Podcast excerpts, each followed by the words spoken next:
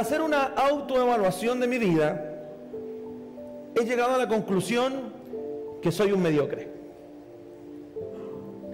Porque pudiendo hacer más por Dios y por mi familia, hice lo que tengo a la mano. Porque pudiendo alcanzar más gente para Jesús, alcancé a los que me llegaron a la iglesia. Porque hice lo que pude y no lo que debía hacer por amor. Estoy hablando de mí, por si acaso. Entendiendo lo que dice el libro de Lucas capítulo 17, versículo 10, ese verso dice que cuando hacemos lo que el Señor nos mandó, siervos inútiles somos. Porque Él espera que hagamos más de lo que nos manda. Al leer ese versículo, Lucas 17, 10, y al hacer lo que, lo que solo se nos ordenó por medio de Jesús, alcanzamos la categoría de siervos inútiles. O sea, el que hace lo que se le pide, siervo inútil. ¿Cómo podríamos evaluar nuestra vida y que la respuesta sea buen siervo y fiel? Si midiésemos nuestra conducta en el trabajo o con los compañeros del trabajo, ¿cierto? O nuestra vida en el estudio, en el colegio, en la universidad, donde usted se desenvuelva. Si tuviéramos que medir nuestra participación en las cosas de Dios, o si tuviéramos que medir nuestra generosidad con Dios y su obra, ¿qué calificación tendríamos? Menos que inútil, inútil, siervo malo y negligente, o buen siervo y fiel. Yo creo que ni para inútil me alcanzaría. Hago este sincericidio frente a ustedes porque siento que no soy ni un cuarto de lo que debería ser y que les debo unas sinceras disculpas. Ahora Dios me ha permitido ser el patrón de juicio de esta iglesia, de esta iglesia local, al ser su pastor. Es decir, quien debe estar en condiciones de llevarte a Jesús las veces que sean necesarias y enfocar tu caminar con Dios. Hoy quisiera hacerte la misma pregunta que Dios me ha hecho a mí. Si tuvieras que evaluar tu desempeño con Dios o tu forma de agradecerle por tanta bondad, ¿cuál sería tu evaluación? ¿Cuál sería tu calificación? Para ser despiadadamente honestos, ¿cuál de todas las calificaciones negativas tendríamos que usar? Hoy quise partir este mensaje con este escrito, poniendo en tela de juicio si realmente somos o no cristianos. Y si realmente tenemos algo de confianza en Dios. O solo nos da para tener un grupo de amigos y congregarnos una vez cada 7, 15 o 21 días o 28 días o una vez al mes. ¿Somos unos cristianos o somos simpatizantes con el pensamiento de Cristo? Reflexionemos en esto. Comienzo. Marcos capítulo 12, versículo 30. Y amarás al Señor tu Dios con todo tu corazón y con toda tu alma y con toda tu mente y con todas tus fuerzas. Este es el principal mandamiento. El libro de Mateo capítulo 3, versículo 1 y 2 dice lo siguiente. En aquellos días vino Juan el Bautista predicando en el desierto de Judea y diciendo, arrepentíos porque el reino de los cielos se ha... ¿Cuál fue la prédica de él? ¿Quién está predicando acá? Ayúdeme. Lo leímos en el versículo 1. Versículo, devuélvase por favor, hijo, si fuera tan amable. Y en aquellos días vino... ¿Quién está predicando? Listo. Mateo capítulo 4, verso 17. Desde entonces comenzó Jesús a predicar. ¿Quién está predicando ahora? Jesús. Y a decir, arrepentíos porque el reino de los cielos se ha acercado. La pregunta es, ¿quién lo copió a quién? ¿Quién predicó primero el mensaje? ¿Y quién lo repitió después? O sea, no hay problema en repetir un mensaje si ese es el mensaje. Entonces quizás lo que yo le voy a predicar a usted hoy día usted lo ha escuchado mil veces. Pero no porque lo haya escuchado mil veces, quiere decir que no lo tengamos que volver a repetir. Hay una diferencia muy grande entre el arrepentimiento y el remordimiento. Muy grande. Mateo capítulo 27, versículo 3. Entonces Judas, el que le había entregado, viendo que era condenado, devolvió arrepentido las 30 piezas de plata a los principales sacerdotes y a los ancianos diciendo, yo he pecado entregando sangre inocente. Mas ellos dijeron, ¿qué nos importa a nosotros? Allá tú. Y arrojando las piezas de plata en el templo salió y se fue y se ahorcó. La pregunta es, ¿Judas estaba arrepentido o tenía remordimiento? Entonces, a la luz de lo que nos dice Judas, ¿qué es arrepentimiento? ¿Por qué le hago esta pregunta, mis amados hermanos? Porque me, he hecho la pregunta a mí mismo, decir, bueno, ¿soy o no cristiano? ¿Soy servidor de Cristo o soy hijo de Dios porque Él me adoptó y yo no hice ningún esfuerzo por eso? Podemos decir claramente que somos hijos de Dios porque Él nos dio su espíritu de adopción y podemos por el cual clamamos a Padre, dice su palabra. Él es nuestro papito, nuestro papá, maravilloso. Pero la pregunta que hoy día yo quiero hacerle a todos ustedes y a los que nos ven a través del internet, ¿qué clase de cristianos somos? ¿Qué tipo de cristianos somos? ¿Qué tipo de servidor de Cristo somos? Si tuviéramos que evaluar, como decíamos en el escrito, ¿en qué casilla nos, nos encasillaríamos, nos evaluaríamos? ¿Inútil? menos que inútil, siervo malo y negligente o buen siervo y fiel. Lamentablemente de las cuatro categorías hay solo una buena y tres malas. Me hace recordar a los tipos de tierra que habían entre piedras, caminos, espinos y buena tierra. De las cuatro tierras solo uno era buena. Solo el 25% era bueno, el resto era todo malo. Es decir, tenemos mayores probabilidades de ser siervos malos a ser siervos buenos. ¿Cómo evaluarías tu vida cristiana? ¿Aprobarías o reprobarías? Hechos capítulo 26, verso 18.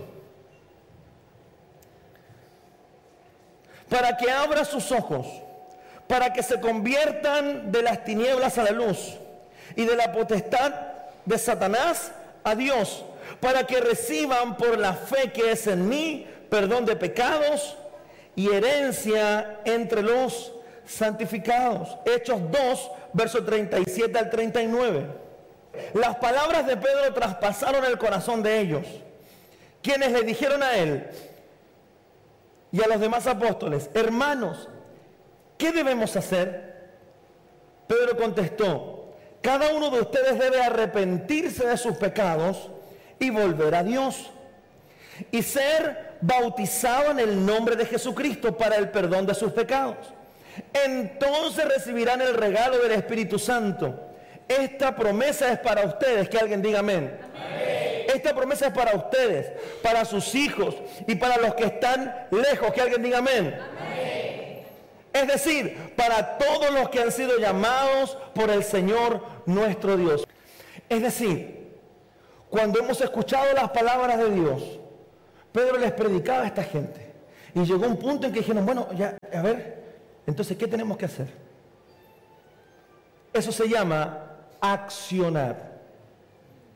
Si está escribiendo por ahí, anótelo. Accionar. ¿Qué tengo que hacer? ¿O está diciendo qué tengo que decir? ¿Qué dijo? ¿Tengo que hacer o decir? ¿Qué tengo que hacer? Entonces pareciera ser que cuando nosotros nos convertimos, doble comillas, triple comillas, cuatro veces comillas, que nos convertimos al Señor, pareciera ser que tenemos que decir cosas más que hacer. ¿Por qué decir? Porque tenemos que hablar como evangélico, vestir como evangélico, cantar como evangélico, predicar como evangélico, porque ahora somos hijos de Dios. Entonces lo que está en nuestro corazón es una microcultura, es una microcultura Entonces usted llega acá a la iglesia y aquí tenemos como un micromundo. Y en nuestro micromundo, el hermano se enoja si nombra al líder al otro hermano. Ah, porque ahora él tiene posición. Y el hermano que tiene posición ahora tiene poder porque, porque ahora toca la guitarra. Aleluya. Y se siente porque tiene poder. Hermano, un micro, eso, eso no es ser hijo de Dios. Los hijos de Dios no se ven aquí, se ven ahí afuera superponemos nuestro trabajo antes que servir a Dios, a nuestros hijos antes que servir a Dios. No estoy diciendo que usted tenga que pasar metido en la iglesia, escúcheme bien, sino que le dé al Señor el tiempo que es de Dios. Es necesario que volvamos a escuchar el primer mensaje. Usted le puede enseñar toda la vida niño, no mienta, no mienta, no mienta, no mienta, mentira es malo, mentira es malo, a ver, diga, mentira es malo, mentira es malo, mentira es malo, mentira es malo, mentira es malo, mentira malo. ¿Qué, qué? ¿Cómo es mentir? Malo, malo, malo, malo. Sí. Suena el teléfono, atienda, diga que no estoy.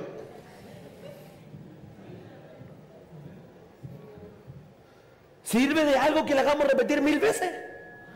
De nada. Sirve de algo que venga a la iglesia, se congregue, ofrende, diezme, alabe al Señor, levante las manos y salga de aquí afuera y sea otra persona.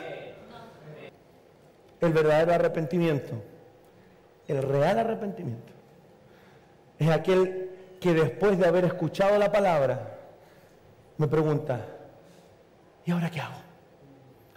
¿Cómo acciono esto? No sé si me estoy dando a entender. O sea, hay algo que tienes que empezar a hacer más que decir. Si yo le preguntara a todos ustedes, ¿todos ustedes creen en Dios? Estamos dentro de una iglesia, hermano. Sería la excepción a la regla que dije, no, yo no creo en Dios. Ah. Estamos todos dentro de la iglesia, todos, creemos en Dios. Usted llega aquí y se le pone una aureola aquí arriba, yo lo veo, Dios santo, hermano.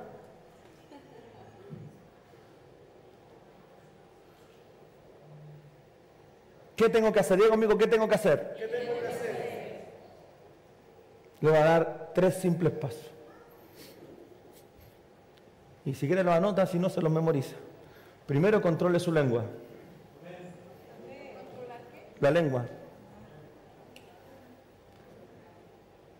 Porque la lengua produce mucho pecado.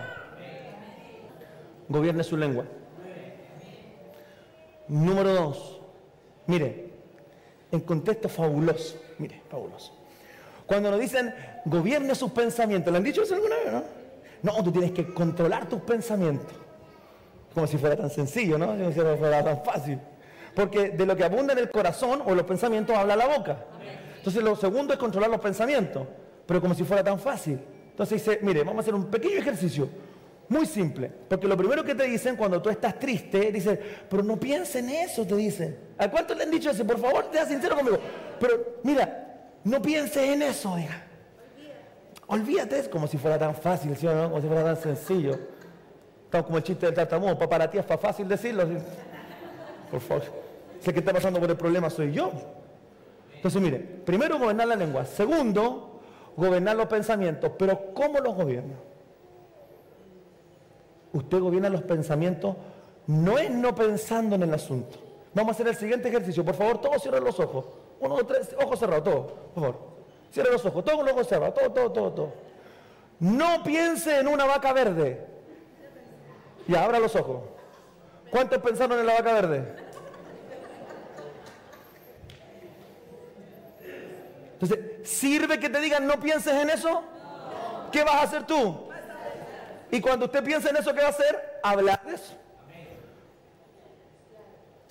La gente que escuchó la prédica de Pedro y que quería convertirse en su corazón, que la palabra había llegado a su corazón, lo primero dijo, ¿qué debo hacer? Lo primero que tú y yo tenemos que hacer es llenar nuestra mente de su palabra. Hablas tanta estupidez porque estupidez tienes en la mente. Algunos sirven a Dios por costumbre o tradición. ¿Conoce gente que va a la iglesia porque ha ido 20 años a la iglesia? Y él va el día domingo a la iglesia con su terno, corbata, ¿cierto? La hermana con el pelo largo, la falda larga y la lengua larga, también había que decirlo. Todo largo la hermana, pero van a la iglesia, aleluya. Y sirven al Señor por tradición. Entonces, llega el domingo a la iglesia, llega el domingo a la iglesia, llega el domingo a la iglesia. ¿Es alguna amenaza para las tinieblas eso?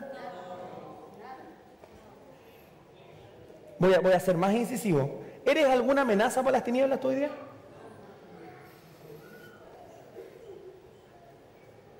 O sea, es que si te están diciendo una y otra vez, una y otra vez lo mismo, es porque no es que no hayas entendido, sino porque están hablando otro idioma. Yo, usted le puedo poner un chinito aquí a predicar, y el chinito le va a predicar con poder y unción del cielo. Entonces va a decir, Y el chinito se va a ir frustrado porque nadie le entendió. Porque lo que predicó fue otro idioma. Y sabe que esto es lo más triste todavía. Que lamentablemente hay dos idiomas nada más. El carnal y el espiritual. Porque el carnal no entiende las cosas que son del espíritu, dice la palabra. Entonces ahí me cae la teja.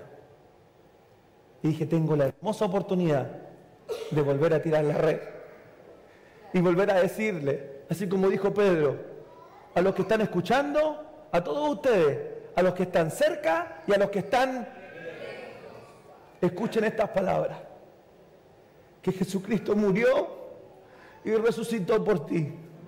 Él llevó todas tus cargas y todos tus pesares en la cruz del Calvario, si le entregas tu corazón, si le entregas tu corazón. Este es el mensaje más básico que existe. La cruz del Señor. Que Él murió y resucitó por ti. Si para ti eso no es suficiente, no hay predicador que pueda convencerte de lo contrario. Algunos vienen por costumbre y por tradición. Otros vienen por interés a la iglesia. Sirven a Dios por interés. Porque aprendieron un mal evangelio que tú das 10 y el Señor te devuelve 100. Al Señor no se le sirve por interés. Otros le sirven por miedo. Por miedo a irse al infierno. No voy a ir a la iglesia porque si no me venía con la flecha y va a tocar a mis hijos, entonces tengo miedo. Y por miedo voy a la iglesia. Otros sirven por culpa. ya lo mismo, vienen a la iglesia porque se portaron mal y no tienen la, la cara de ir donde el Señor en la intimidad y, decir, Señor, ¿sabes? Mira, no sé si me estoy dando a entender, por favor. Vamos a buscar a Dios por amor. Gracias por los tres amén. Vamos a buscar a Dios por amor. Estamos aquí por amor. Servimos por amor. Perdonamos por amor. Crecemos por amor. Nos preocupamos de la gente por amor. Trabajamos por amor. Sufrimos por amor. Nuestra prioridad debe ser pasar tiempo con Dios. Independiente que te saquen los problemas o que no te saquen los problemas. Estamos aquí por amor a Dios. Que alguien me diga un fuerte amén. Denle un buen aplauso al Señor, por favor. Lucas capítulo 12, verso 34. Dice, porque donde está vuestro tesoro, allí estará también vuestro corazón. La pregunta es, ¿dónde está tu tesoro el día de hoy? ¿Qué es lo que más te importa el día de hoy? Porque si lo que más te importa no es Dios, estás en peligro. Ojo. ¿Por qué estoy en peligro? Porque nuestro Dios es un Dios celoso. Póngame ojo. Nuestro Dios es un Dios celoso. Y lo que está en primer lugar él lo que hace lo, lo quita. Porque el primer lugar es de Él. Es que yo amo a mis hijos más que a todas las cosas. Cuidado. Yo amo a mis hijos. Los amo. Es que si me falta mi esposa yo me muero. el Señor en una de esas dice de puro, eh, probemos, porque al final en el cielo se encuentran igual, sin problema.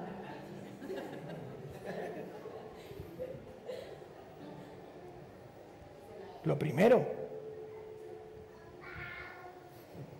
Marcos capítulo 10, verso 17. Esto está poderoso.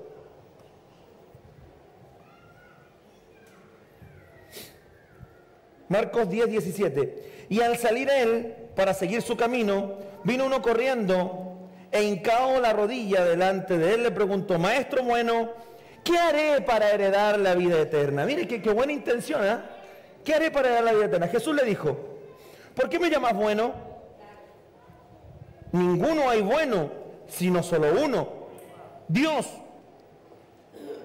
Los mandamientos sabes, no adulteres, no mates, no hurtes, no digas falso testimonio, no defraudes, honra a tu padre y a tu madre. Él entonces respondiendo le dijo, maestro, todo esto lo he guardado desde mi juventud.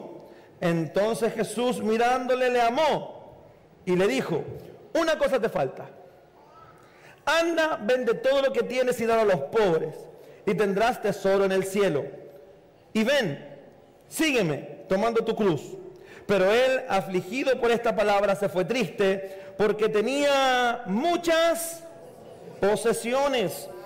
Entonces Jesús mirándolo alrededor dijo a sus discípulos, cuán difícilmente entrarán en el reino de Dios los que tienen riquezas.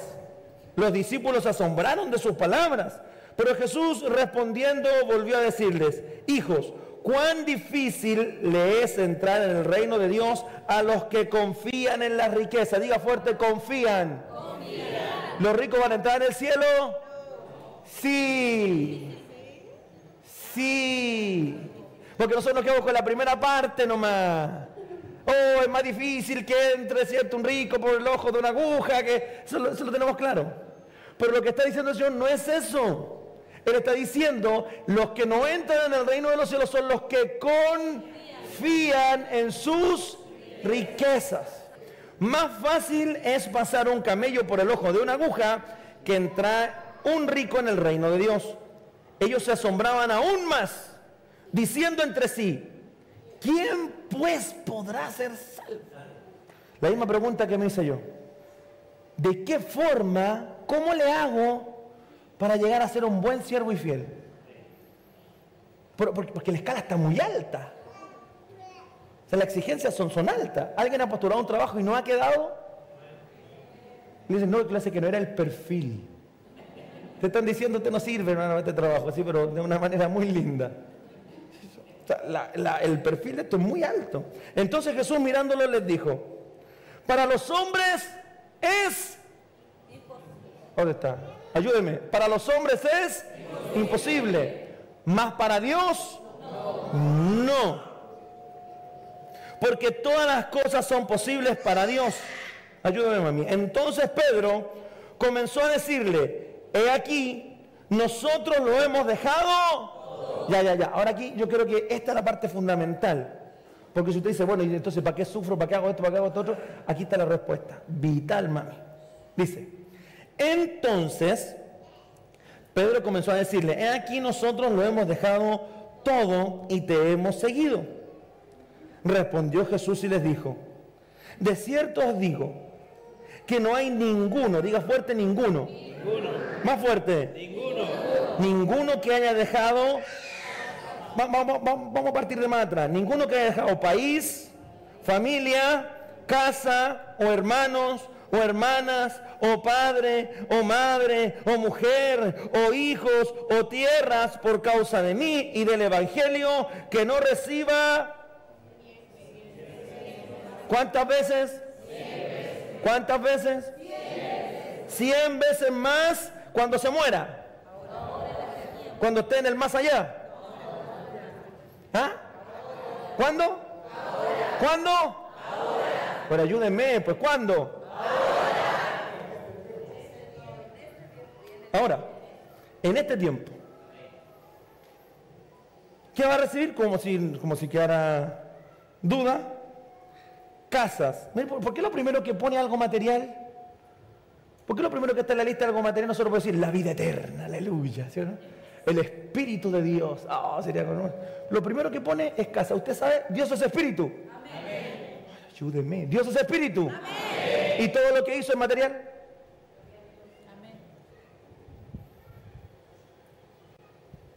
Entonces uno, no, que los ricos son del demonio. Los pobres son del demonio. Él siendo rico, ¿por qué se hizo pobre? Por amor a ti. Siendo el Hijo de Dios se hizo maldición por nosotros. Para que tú y yo no pasemos eso. Más, cien veces más, ahora en este tiempo, casas, hermanos, hermanas, madres, madres, más de una, hijos y tierras, con persecuciones. Y aquí entramos el problema. Ah, teníamos todo bien, casa, hermano, parientes, dinero, tierras, todo lo que usted quiera, pero con persecuciones. Y en el siglo venidero, ya, vamos a entrar. Recuerde que estamos hablando del arrepentimiento. Porque los que sirven al Señor la pasamos dura. Porque en el mundo tendréis aflicción, ¿cierto? Porque pocas son las aflicciones del justo. Muchas son las aflicciones del justo. O sea, en este mundo si hay algo que tenemos que tener por sentado y garantizado es que usted y yo la vamos a sufrir. Dígame fuertemente, por favor hay aflicciones, hay padecimiento, hay lucha, hay tristeza, hay enfermedad, hay roces matrimoniales, familiares, de amigos, hay un montón de cosas. Aflicciones, hay aflicciones. Pero nuestro Señor nos saca de todas esas. Ahora, ojo acá. ¿Por qué tenía que agregarle con persecuciones? ¿Por qué tenía que ponerle eso? Porque ojo acá, Mientras usted no tiene nada, nadie te persigue. Cuando no tengas nada que perder, nadie te va a perseguir. Pero el momento que usted empiece a ser bendecido, va a empezar la persecución. Al momento que el pastor cambie el auto, pues están buenos los diezmos.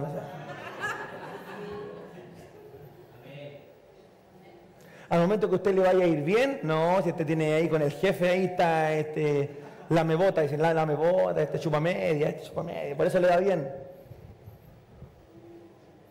Antes de eso, ninguna persecución. El trabajo bien hecho genera envidia, dice la palabra. Entonces cuando usted le va bien y usted hace las cosas bien, va a despertar la envidia de los demás y empieza la persecución. Te leí este verso porque quiero recordarte que no hay nada que tú y yo hagamos por Dios que quede sin recompensa. No hay nada. Lo que hiciste tiempo atrás, el Señor igual lo tiene recompensado. En el libro de Apocalipsis nos habla que hay distintos libros. Ah, nosotros conocemos uno nomás, que el libro de la vida. Inscribe tu nombre en el libro de la vida. Le oramos así, leemos así, todo maravilloso. Pero hay un segundo libro, que es el libro de las obras. Y en el libro de las obras está anotado todo lo que nosotros hacemos por Dios y aunque usted lo haya hecho en Colombia, en Venezuela, en Cuba, en República Dominicana, en China, está escrito en el libro. Entonces cuando le llega el momento del pago, a usted le llega, no importa la parte del mundo que usted esté, le va a llegar el pago, mi hijo. El pago de Dios no tiene frontera. Sino que te está diciendo que todo lo que hiciste no ha quedado en vano ni cayó en saco roto si es por amor a Él. Sino que se ha acumulado para cuando llegue el tiempo vas a recibir 100 veces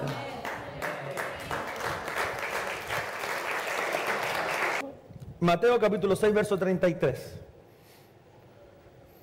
Mas buscad primeramente el reino de Dios y su justicia, y todas estas cosas os serán añadidas.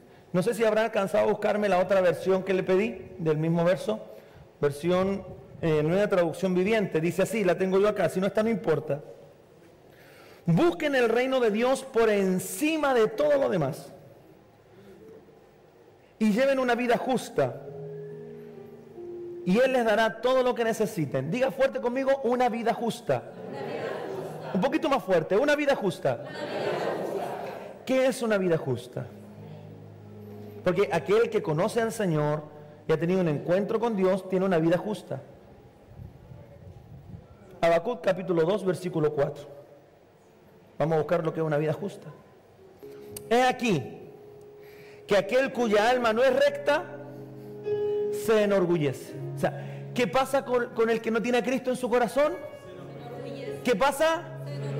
Es un orgulloso, soberbio, altanero, respondedor. Gente que le responde a todo el mundo lo que quiere, cuando quiere y como quiere. Hace y dice lo que quiere.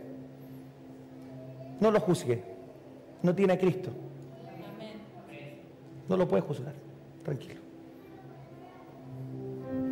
He aquí que aquel cuya alma no es recta se enorgullece, mas el justo por su fe vivirá.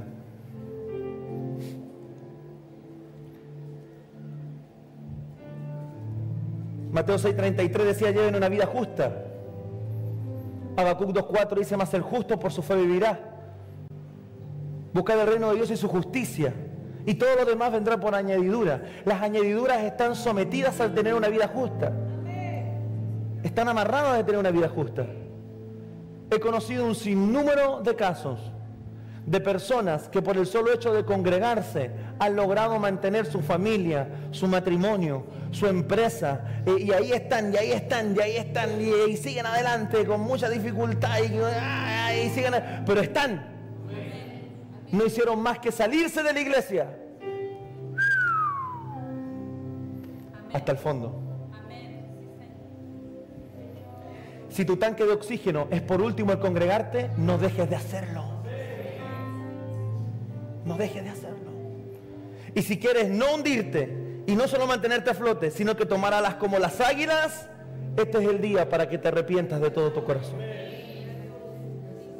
Buscar el reino de Dios y su justicia. Mas el justo por la fe vivirá. Lleven una vida justa. Tener una vida justa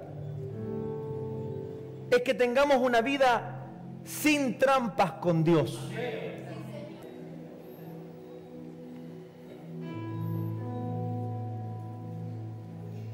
No somos justos con Él,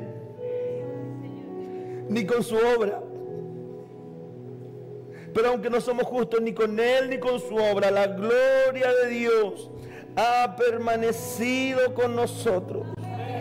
Su presencia ha permanecido con nosotros. Su misericordia nos ha alcanzado. Pero llegó el día que dejemos de ser tramposos con Dios. Y el momento donde se levanten hombres y mujeres que anhelen estar con Dios. Yo oro a Dios porque por sobre toda dificultad, por sobre toda enfermedad, por sobre toda tragedia, nuestro deseo ardiente de estar con nuestro Dios nunca se acabe, nunca se agote y que día a día levantemos en este lugar hombres y mujeres que anhelen ardientemente estar con Dios.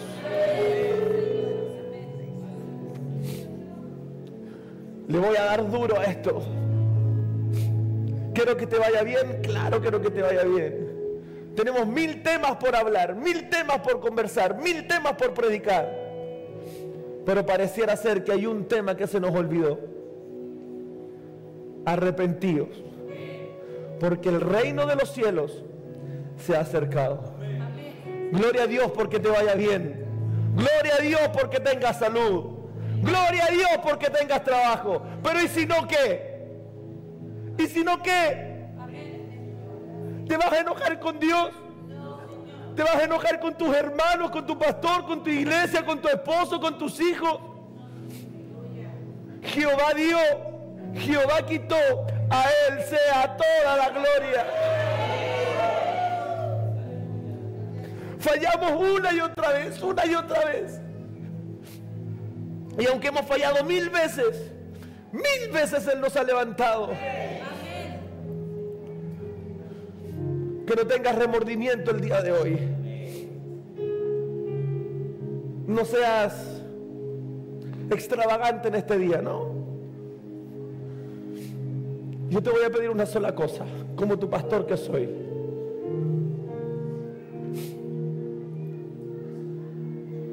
Cambia. Cambia. Esa mentalidad tramposa, esa mentalidad pilla. Podrás decirle a tu hijo mil veces que, no mienta. Pero si le dice contesta el teléfono, diga que no estoy. Podrás llegar a la boletería con toda tu familia y decir, niños mayores de tres años pagan. Igual pasa de dos, ¿cierto? Igual pasa de dos. Somos tres nomás. ¿Qué tiene la niña? Viste, vivo, vivo, ¿sí o no? Vivo. Engañé al, al, al que vende el boleto, lo engañé, lo engañé. Vivo, vivo. Podrás engañar al niño, al, al muchacho que te está vendiendo, pero a tu familia no la vas a engañar. Podrás engañarme a mí, pero a tu esposa no la vas a engañar. Podrás engañarme a mí, pero a tu esposo no lo vas a engañar. Tu esposo y tu esposa te conocen ahí en la pieza, en la intimidad. En el día a día te conocen. Podrás engañarme a mí y mostrarme una, una, una facha de, de hijo de Dios, de hombre de Dios que te congrega sagradamente y todo eso.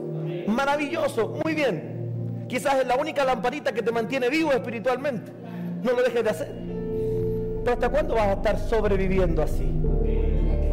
El ladrón vino para matar, robar y destruir. Pero Cristo vino para que tú y yo no vivamos una vida sobreviviendo, sino que tengamos una vida en abundancia.